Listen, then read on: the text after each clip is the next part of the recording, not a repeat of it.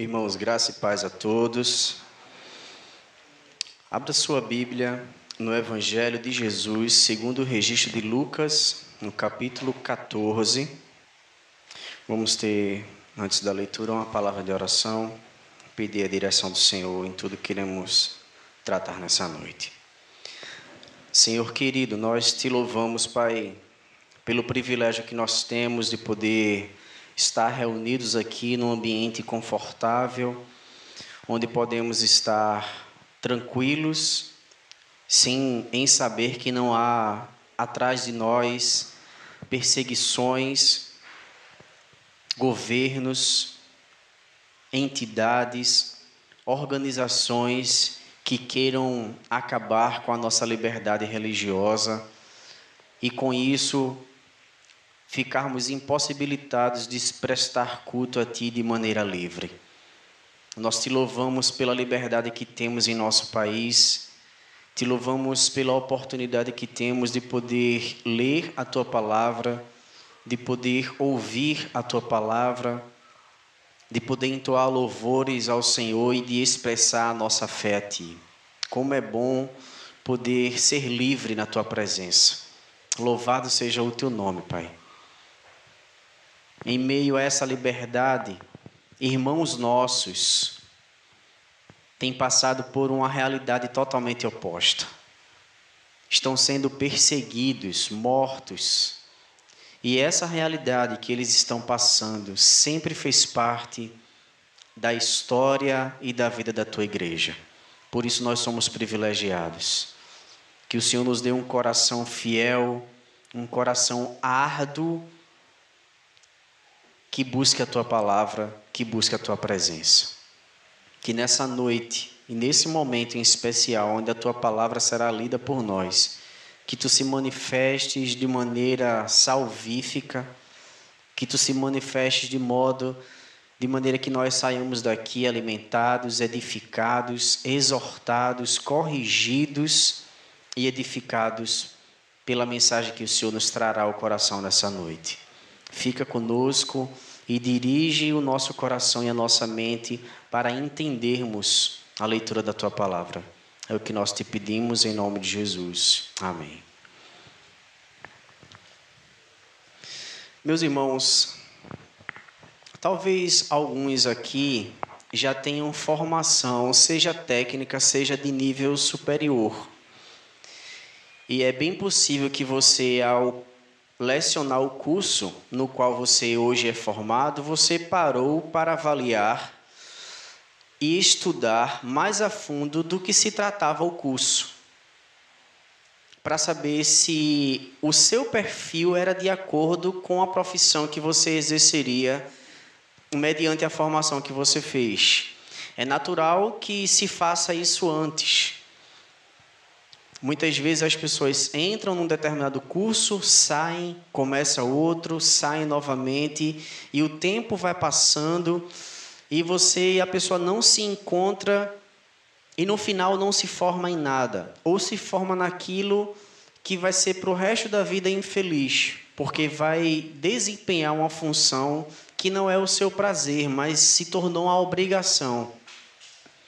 Talvez quando você foi prestar um concurso público, você com certeza avaliou o cargo que você ia disputar para saber se aquele era o seu perfil. Talvez muitos de nós que trabalhamos em regime CLT, ao sermos submetidos por uma seleção para uma determinada vaga de emprego, também avaliamos essa vaga de emprego para saber se faz parte da nossa, do nosso perfil. Eu sei que muitas vezes não é assim, em detrimento da realidade que temos vivido hoje. Não é verdade? Hoje a gente não tem muita escolha, hoje a gente tem que pegar e agarrar a oportunidade, a gente não pode se dar o luxo de escolher a área ou emprego que quer, diante da dificuldade que temos vivido já há algum tempo em nosso país. Mas em termos ideais, seria assim: você avalia antes de começar. Você avalia antes de entrar, antes de escolher. você faz a sua avaliação, você faz as suas ponderações e vê as implicações que a sua escolha lhe trará. Não é verdade? E o texto que estamos aqui em nossas mãos vai falar exatamente isso. E esse texto é um divisor de águas para todos nós, todos nós, independente do tempo de vida cristã que você tenha, independente do cargo que talvez você tenha na igreja, independente de qualquer coisa, esse texto é um texto que pontua algo que talvez muitos de nós não tenhamos parado para pensar e para avaliar. Leia comigo o texto de Lucas, capítulo 14, a partir do verso 25. Grandes multidões o acompanhavam e ele, voltando-se, lhes disse: Se alguém vem a mim e não aborrece a pai e mãe e mulher e filhos e irmãos e irmãs, e ainda a sua própria vida, não pode ser meu discípulo. E qualquer que não tomar a cruz e vier após mim, não pode ser o meu discípulo. Pois qual de vós, pretendendo construir uma torre, não se assenta primeiro para calcular a despesa e verificar se tem meios para concluir? Para não suceder que, tendo lançado os alicerces e não a podendo acabar, todos os que a virem zombem dele, dizendo: Este homem começou a construir e não pôde acabar. Ou qual é o rei que, indo para combate, com outro rei, não se assenta primeiro para calcular se com dez mil homens poderá enfrentar o que vem contra ele com vinte mil. Caso contrário, estando o outro ainda longe, envia-lhe uma embaixada pedindo condições de paz. Assim, pois, todo aquele que dentre vós não renunciar a tudo quanto tens, não pode ser o meu discípulo. Essas palavras do Senhor Jesus são palavras confrontadoras. São palavras que de fato levam aqueles que o seguem a pensar e depois de pensar, ponderar, depois de ponderar, avaliar as implicações que a sua escolha lhe trará e só assim, depois de toda essa avaliação, ele vai ter que decidir se quer seguir a Jesus para ser o seu discípulo ou se não. Isso foi o que Jesus falou para as multidões que o cercavam. No verso 25, o relato do historiador Lucas diz que Jesus estava sendo seguido por uma grande multidão e isso é uma realidade em toda a vida ministerial do Senhor Jesus. E a razão é muito simples pelo qual Jesus vivia cercado de multidões. E talvez seja a mesma razão pela qual muitos de hoje continuam seguindo a Jesus, continuam lotando os salões de culto sem ter feito essa avaliação que Jesus recomendou. Talvez as mesmas motivações que levaram essas multidões a seguirem Jesus durante a vida de Jesus sejam exatamente as mesmas que fazem pessoas estarem ainda hoje lotando as igrejas, sem avaliar essa reflexão que Jesus traz. E nós, eu e você, não escapamos dessa desse crivo de Cristo.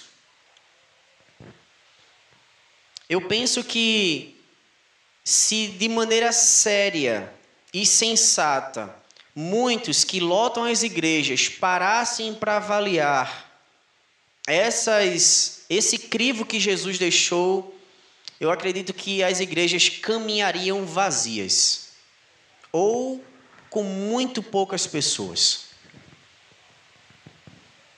Porque Jesus coloca algumas condicionais aqui para aqueles que de fato querem ser seu discípulo, não apenas seguir. E é aí onde está a diferença. E eu queria, a partir do que Jesus fala, eu queria pensar com você o que é ser discípulo e o que é, o que não é ser discípulo. O que talvez ah, sejamos muitos de nós meros membros da igreja. Isso não quer dizer que nós sejamos discípulos de Cristo. E ao longo do que vamos ler e tratar aqui, nós vamos perceber que de fato ser membro de uma igreja local não implica dizer que você ou eu sejamos discípulos de Cristo. Ser discípulo de Cristo é algo muito mais profundo, é muito mais radical, que vai impactar não só a minha vida, mas também todos que me cercam. E Jesus, quando olha para aquela multidão,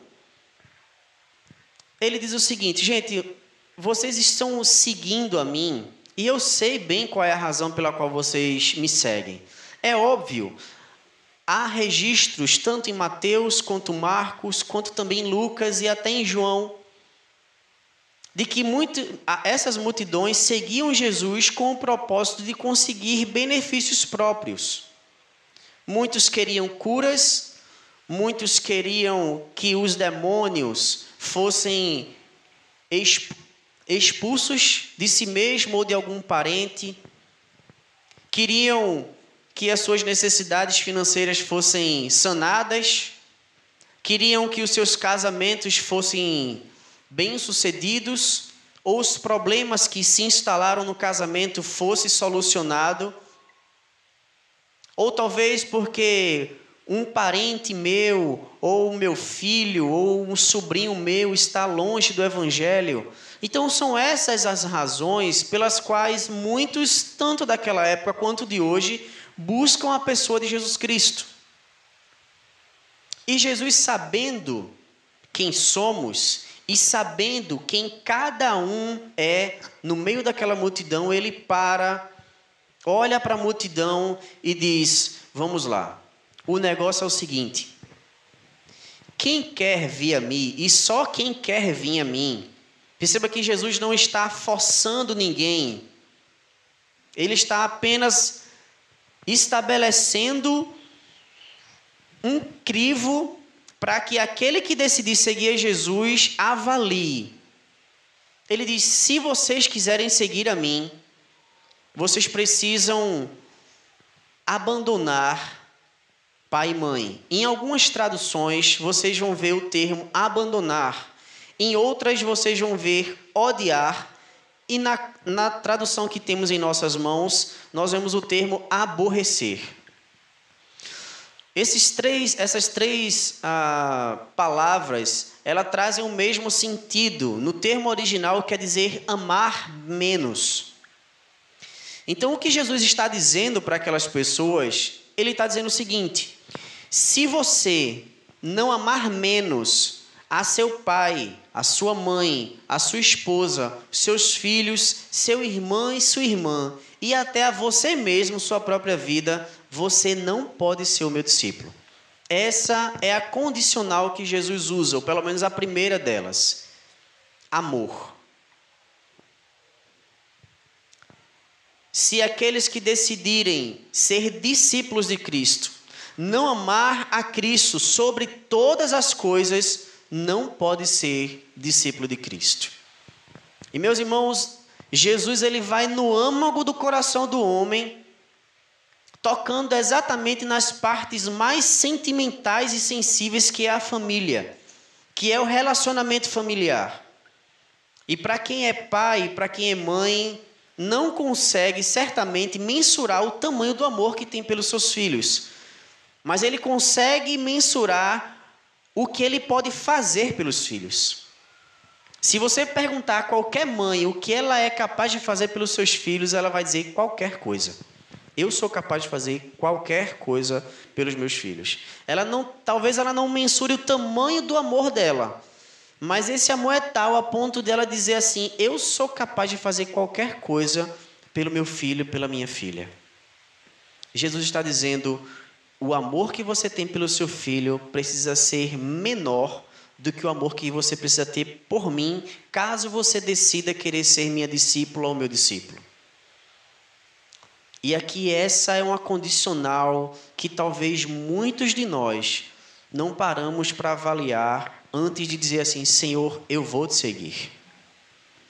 E o fato de seguirmos a Cristo, sem de fato o amarmos sobre todas as coisas, traz para nós e também para a própria igreja do Senhor consequências terríveis. Primeira coisa, a multidão ou os membros ou o membro de uma igreja local, ele não tem compromisso com a igreja. E aí você esteja, esteja se pensando assim, mas Franklin, eu sou membro da igreja presbiteriana, como é que você pode dizer que eu não tenho compromisso com a igreja presbiteriana? O membro, ele não tem compromisso com o próprio Cristo. Ele não tem compromisso com a palavra de Cristo. O membro ele dá as costas ou renuncia na primeira oportunidade que ele tiver. O membro ele não tem compromisso com os princípios de Cristo, mas com os seus princípios. Ele não tem compromisso com aquilo que Cristo quer para a vida dele, mas ele tem compromisso com as decisões que ele quer para a vida dele. Esse é o membro de uma igreja local. O discípulo, o membro que é discípulo, me entendam bem, tá certo? Eu caracterizei aqui um mero membro de uma igreja, que estava na igreja há um determinado tempo, que passou pelo discipulado, que foi avaliado pelo conselho da igreja, que foi recebido pela igreja. Esse membro, ele não tem compromisso com o Cristo nem com as intenções, os princípios e os valores de Cristo, mas o membro que é discípulo de Cristo, esse luta a luta até o sangue, como diz Hebreus capítulo 12. Ele se submete à disciplina do Senhor, como diz Provérbios, capítulo 14. O discípulo de Cristo ele não está interessado no que o seu coração deseja fazer, mas ele está interessado no que o coração de Deus quer para a vida dele. Esse é o discípulo de Cristo. Aquele discípulo que tomou a decisão radical e urgente de decidir: eu vou seguir a Cristo. O discípulo de Cristo, ele ama aquilo que Cristo ama e odeia aquilo que Cristo odeia. O discípulo, ele não é mais um na multidão. Ele é um na multidão. Ele é um no meio da igreja. Ele não é só um membro, ele é discípulo de Cristo. O discípulo de Cristo, ele persevera até o fim. Essa é a condição que Jesus traz para aqueles que estavam seguindo. E essa mesma palavra tão válida quanto foi naquela época, é válida para nós hoje e agora, para mim e para você, avaliarmos a nossa vida diante do Senhor. Avaliar os anos de caminhada que temos vivido na presença do Senhor e avaliar a sua vida hoje na presença do Senhor. Como está a sua vida na presença de Deus? O discípulo de Cristo, ele busca ter relacionamento com Cristo porque ele entende que ele foi chamado primeiramente para ter relacionamento com o seu Senhor. O próprio termo, a tradução da palavra discípulo, que quer dizer aprendiz, denota a ideia daquele que aprende do seu tutor, do seu professor, do seu instrutor, para reproduzir esse aprendizado na sua vida prática. Então, à medida em que Jesus ia ensinando a amar o próximo, a perdoar, a não ser egoísta, a dar a outra face. Aqueles que são discípulos de Cristo vão reproduzir esses ensinamentos na sua vida. Quando ele aprendia com Jesus de que era importante e necessário repudiar, reprovar o pecado, ele também faz isso na sua vida. Ele não fica domesticando os seus pecados em seu coração, na sua intimidade, quando não está no meio da igreja. A sua decisão de ser radical contra o pecado é fruto do aprendizado que ele teve do próprio Jesus. Por isso, irmãos, eu e você precisamos avaliar de maneira criteriosa como está a nossa vida com Deus. Porque, como eu disse, a igreja somos todos nós, não aqui especificamente em Fragoso, mas todos os cristãos que formam a igreja do Senhor, somos nós. E se nós hoje temos visto igrejas minguando, igrejas vivendo uma vida aquém, é porque nós, irmãos, eu e você, não temos valorizado, dado a devida importância à nossa vida de intimidade com Deus. Diferente do membro, o discípulo está preocupado com a igreja do Senhor e por isso ele se preocupa com a vida dele de intimidade com o Senhor. Porque ele sabe que a vida dele impacta na igreja de Cristo. Parece uma coisa isolada, mas não é. O seu tropeço, a sua falta de comunhão com Cristo, reflete na igreja do Senhor como um todo. Não tenha sombra de dúvida disso. Em meio à multidão, Deus lhe conhece. Deus, ele sabe quem é você. Ele conhece o seu coração. Deus, ele lhe conhece.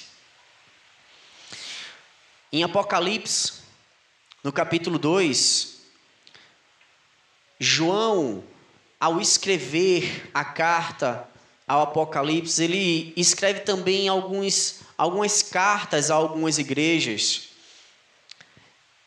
E a igreja de Éfeso, no verso 2, o Senhor vai dizer: Eu conheço as tuas obras, porém tenho contra ti que abandonaste o teu primeiro amor. A igreja de Pérgamo, no verso 13: Conheço o lugar que habitas, tenho, porém, contra ti algumas coisas. Tiatira, verso 19: Conheço as tuas obras, tenho, porém, contra ti a prostituição e a adoração a outros deuses. A igreja de Laodiceia, verso 15: Tenho, conheço as tuas obras, tenho, porém, contra ti a inconstância, porque tu não és nem fria e nem quente, por isso estou a ponto de vomitar-te da minha boca. Deus, ele conhece você.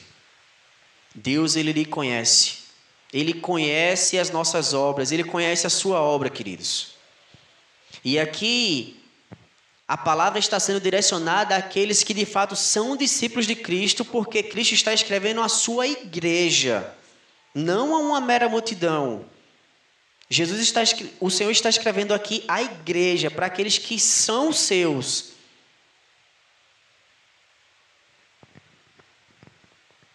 Para aqueles que de fato foram alcançados pela graça do Senhor, foram tornados novas criaturas em Cristo Jesus Jesus está dizendo: Eu lhe conheço, eu conheço você. Eu conheço cada passo, cada pensamento, cada intenção, e é por isso que eu tenho contra você essa área da sua vida, eu reprovo. Essa área da sua vida você precisa melhorar, porque eu lhe conheço. Meus irmãos, avaliemos a nossa vida. Não não pensemos que a caminhada cristã é um passeio no parque, porque não é. No capítulo 2 de João, e aí eu queria que você abrisse sua Bíblia, no verso 2, no capítulo 2, no verso 23, Jesus estava diante de uma multidão também, e ali também estava alguns discípulos. E Jesus disse assim: Relatos de João: Estando ele, Jesus, em Jerusalém durante a festa da Páscoa, muitos, vendo os sinais que ele fazia, creram no seu nome. Mas o próprio Jesus não se confiava a eles, porque os conhecia a todos.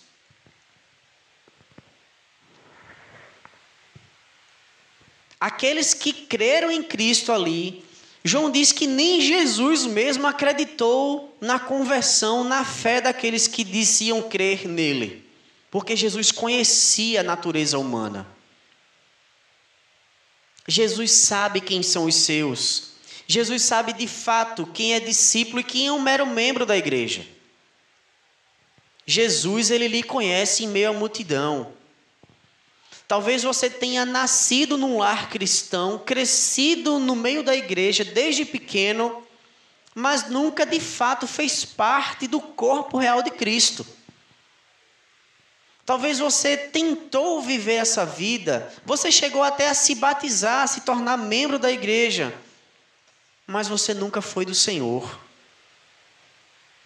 Porque você não, não ponderou, não avaliou os critérios que Cristo estabeleceu para aqueles que decidiram seguir a Ele fielmente.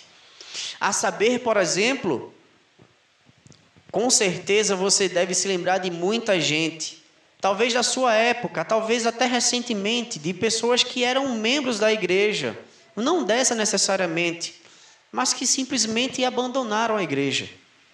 Que simplesmente não abandonaram só a igreja, como abandonaram até a própria vida cristã. E o pior, calcam ao Filho de Deus calcam aos filhos de Deus a ideia de calcanhar, de pisar em Jesus. Que questionam a palavra do Senhor, a inerrância da palavra de Deus, a soberania da palavra de Deus, que questionam até o próprio Deus. Eram pessoas que viviam entre nós, que eram membros que oravam, que até pregavam aqui na frente que tocavam em grupos de louvor, que eram líderes de célula, que eram professores de escola dominical, que compartilharam do sangue e da carne de Cristo juntamente conosco, mas que simplesmente deram as costas para Jesus, para a igreja, para os valores, porque na realidade o mundo nunca saiu do seu coração. Do contrário, irmãos, do discípulo de Cristo. Ele está disposto a ir até o fim, a lutar até a última gota de sangue. O discípulo ele ama a Jesus a ponto a sua cabeça estar em uma guilhotina, mas ele ainda assim não negar e dizer assim: Eu vou até o fim, porque eu fiz a minha decisão. Qual decisão você fez? Como está a sua vida diante do Senhor? É a pergunta que o Senhor nos faz essa noite. Acompanhe comigo. O primeiro critério que o Senhor estabelece para aqueles que decidem ser seus discípulos é o amor incondicional a Ele. Segundo critério, vemos aqui no verso 27, ele diz: E qualquer que tomar a sua cruz e vier após mim, Perdão, e qualquer que não tomar a sua cruz e vier após mim, não pode ser o meu discípulo. Jesus ele repete essa frase três vezes dentro desse texto que acabamos de ler, o verso 26, 27 e o 33. Ele repete de forma enfática: não pode ser o meu discípulo. Aqui estão as condições. Eu não estou forçando ninguém a me aceitar, nem a me seguir.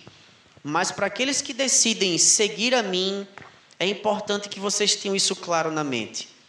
Do contrário, vocês não podem ser meus discípulos. Vocês não são meus, não se iludam. Não adianta querer viver uma vida no meio da igreja. Sabe aquelas pessoas que simpatizam com o evangelho, que gosta do, da igreja, que gosta dos louvores, que gosta até de ouvir a palavra, que talvez vá até a sua célula quando você convida. São os simpáticos. Jesus está dizendo: olha, eu não preciso de multidão, eu não preciso de igreja lotada, eu não preciso de membros de igreja, eu preciso de discípulos me seguindo. Então ele diz: todo aquele que não tomar a sua cruz e vir após mim, não é diante de mim, não pode ser o meu discípulo. As pessoas acham que seguir a Cristo é fácil. Estava hoje pela manhã com os meninos na escola dominical e estava conversando com eles o seguinte: o cristão, por natureza, o cristão, por natureza, ele tem que ser perseguido. É óbvio. Se todo princípio, toda filosofia de vida, toda conduta, toda moral diverge do mundo, como é que ele vai ser aceito no mundo? Como não ser perseguido se você diz não às prostituições, se você diz não à prática do homossexualismo, e abrir um parênteses grande, não ao homossexual, a pessoa em si, mas a prática que é pecaminosa. Assim como o meu pecado Jesus condena, a prática do homossexualismo também Jesus condena. Então não é algo pontual à pessoa, mas é a prática. Como não, irmão, como, como não seremos rejeitados se os nossos princípios e valores divergem anos-luz do que o mundo tem pregado? E eu estava conversando isso com eles. Se vocês estão dispostos a seguir a Jesus, avalie. Você tem sido perseguido? Qual tipo de perseguição você está sofrendo? Em Mateus capítulo 15, se não me falha a memória, depois se eu tiver errado, os irmãos me corrijam. Jesus também fala: Olha, eu não vim trazer paz, eu vim trazer espada. Separação entre marido e mulher, pai e mãe, sogra e nora. E que aí também não precisava nem da, da espada de Cristo, né? Porque isso já acontece naturalmente, né? Mas, brincadeiras à parte, mas Jesus veio trazer essa divisão no sentido de que a partir do momento que você decide viver uma vida e essa decisão que você decidiu, ela é radical. Aqueles do seio da sua família lhe rejeitarão.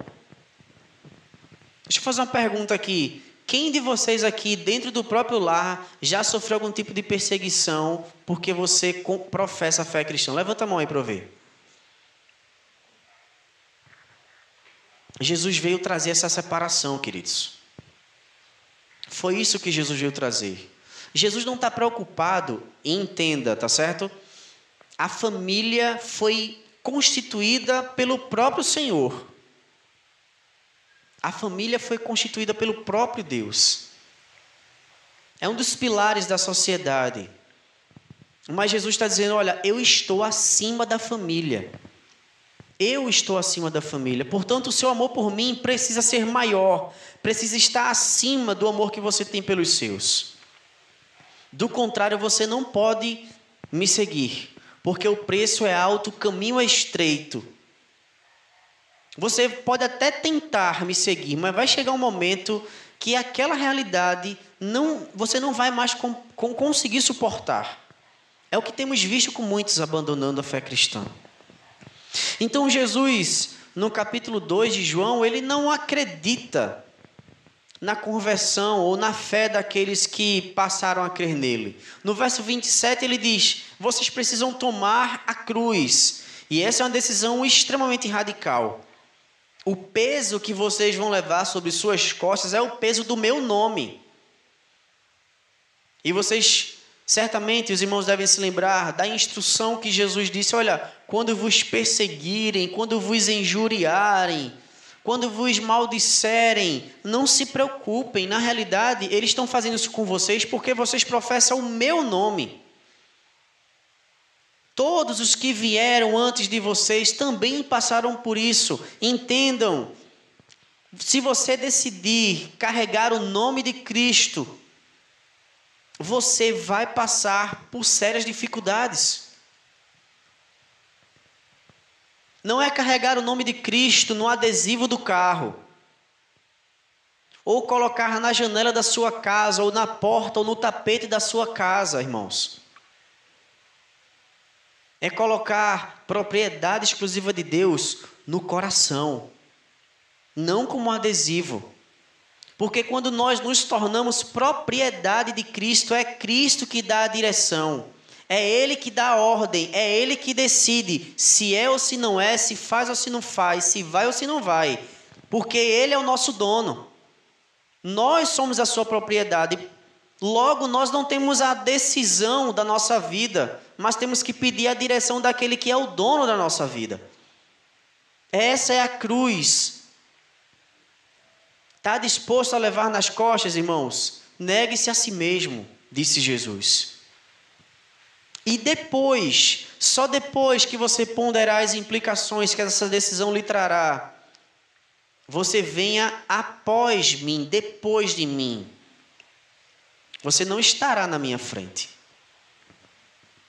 Você estará atrás de mim, me seguindo, olhando para mim os meus passos e reproduzindo os meus ensinamentos.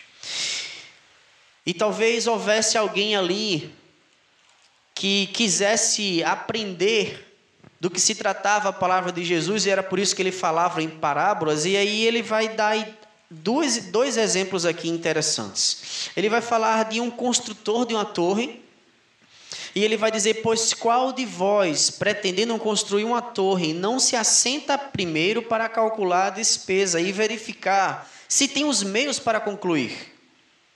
Para não suceder que, tendo lançado os alicerces, dizendo, tendo lançado os alicerces e não podendo concluir ou acabar, Todos os que virem dele zombem, dizendo: Este homem começou a construir e não pôde terminar. É um, um, exemplo prático, é a mesma coisa. Jesus está sendo bem, bem retórico, ele está repetindo a mesma coisa, ele apenas está reforçando a instrução que ele deu. Ele está dizendo: olha, me seguir é como, é como um homem que decide fazer uma construção, seja uma torre, seja uma casa, seja um prédio seja uma reforma na casa. O óbvio é que você antes calcule o gasto, os custos que você terá com mão de obra, com material e etc.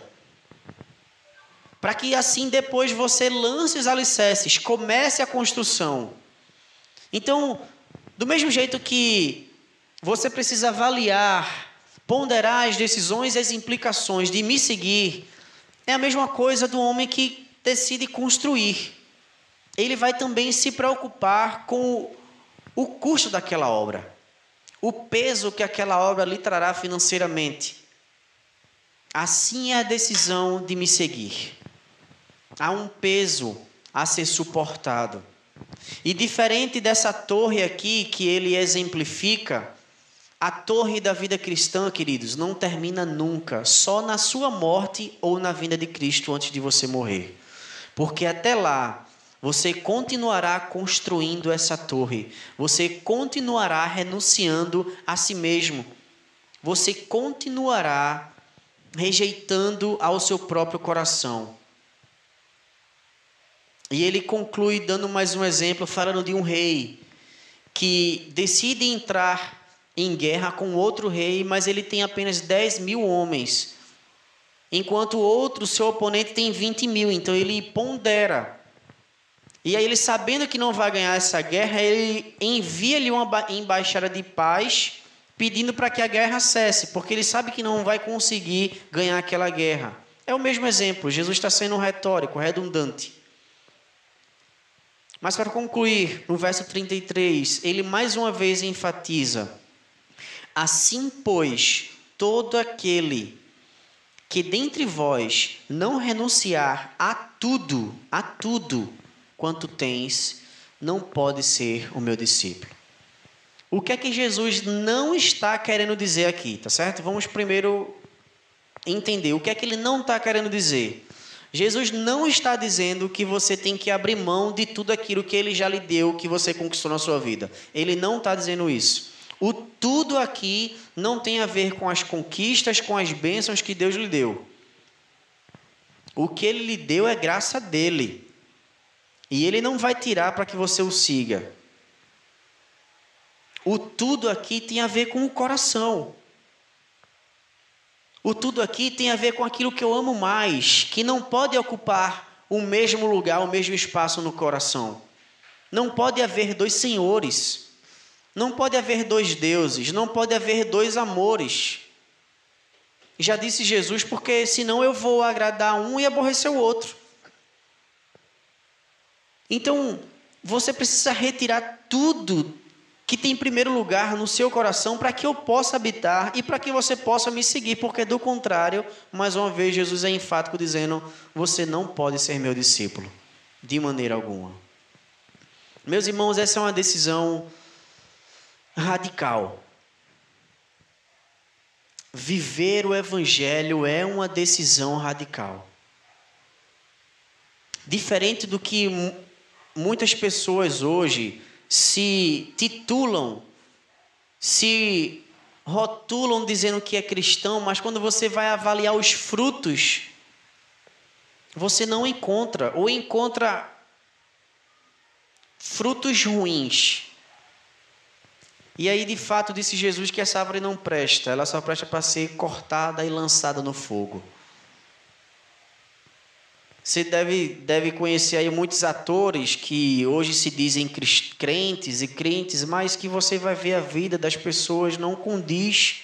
As pessoas não estão dispostas a renunciar, não, não estão dispostas a abrir mão. As pessoas simplesmente ignoram o que Jesus estabeleceu como critério. Vão continuar amando as mesmas coisas, vão continuar a, se rendendo aos prazeres do seu próprio coração esse não é o discípulo de Cristo. Esse talvez seja um membro da igreja, mas não um membro que é discípulo. Para concluir, uma vez que aceitamos a Cristo, eu queria refletir com vocês nessa frase. A salvação é o ato de olhar para a cruz e crer em Cristo. Mas se tornar discípulo é o ato de, após crer, tomar a cruz e segui-lo que nós avaliemos sinceramente, irmãos, a nossa vida. E eu gostaria que, assim como eu, você avaliasse as palavras do Senhor e de fato tomasse uma decisão hoje. Avalie sua vida e tome uma decisão. Nós não podemos continuar vivendo uma vida dominical, vindo todos os domingos à igreja, vivendo essa rotina religiosa mas ao mesmo tempo domesticando os nossos pecados e ignorando a nossa vida de relacionamento com Cristo, porque isso enfraquece a igreja do Senhor. Deus lhe chamou para relacionamento, primeiramente. Foi por isso que Jesus morreu, para que nós tivéssemos novamente relacionamento com Ele. Jesus não morreu para que nós preguemos o Evangelho.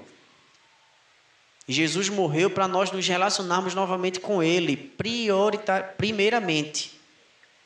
Primeiramente. Ele nos redimiu da culpa que a lei nos impunha. Assumiu essa culpa para que nós pudéssemos olhar para Cristo novamente, olhar para Deus novamente. Esse foi o primeiro motivo pelo qual Jesus morreu foi para que eu e você tivéssemos relacionamento com Ele. E esse relacionamento, ele promove vida no meio da igreja. Vida no meio da igreja.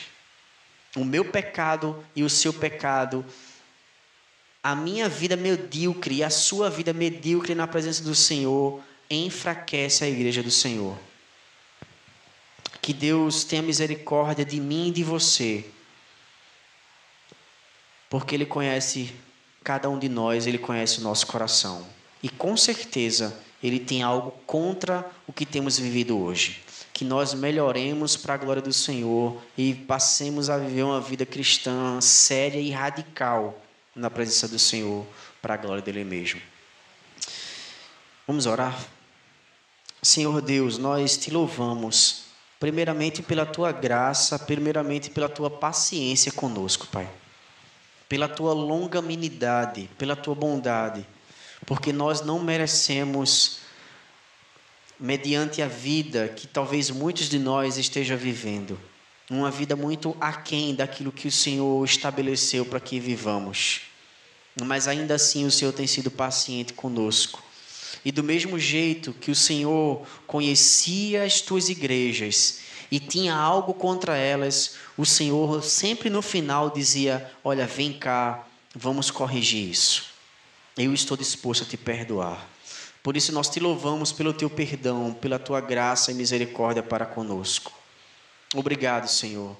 Obrigado porque o Senhor não nos trata segundo as nossas obras, segundo as nossas iniquidades. Obrigado porque a tua ira Ó Deus, sobre nós ela é apaziguada por meio de Cristo. Obrigado, Deus, porque assim como o Ocidente dista do Oriente, assim é a tua misericórdia para conosco. Louvado seja o teu nome. Muito obrigado. Ó Deus, nos faz sair daqui decididos, decididos a viver uma vida radical na tua presença, a sermos radicais com a prática do pecado, abandonar definitivamente, a sermos radicais a ignorar o nosso próprio coração quanto à nossa vida de relacionamento contigo. Que o Senhor tenha misericórdia de nós, que o Senhor nos conduza e nos faça caminhar sempre em progresso e triunfante para o louvor da tua glória. É o que nós te rogamos em nome do Senhor Jesus. Amém.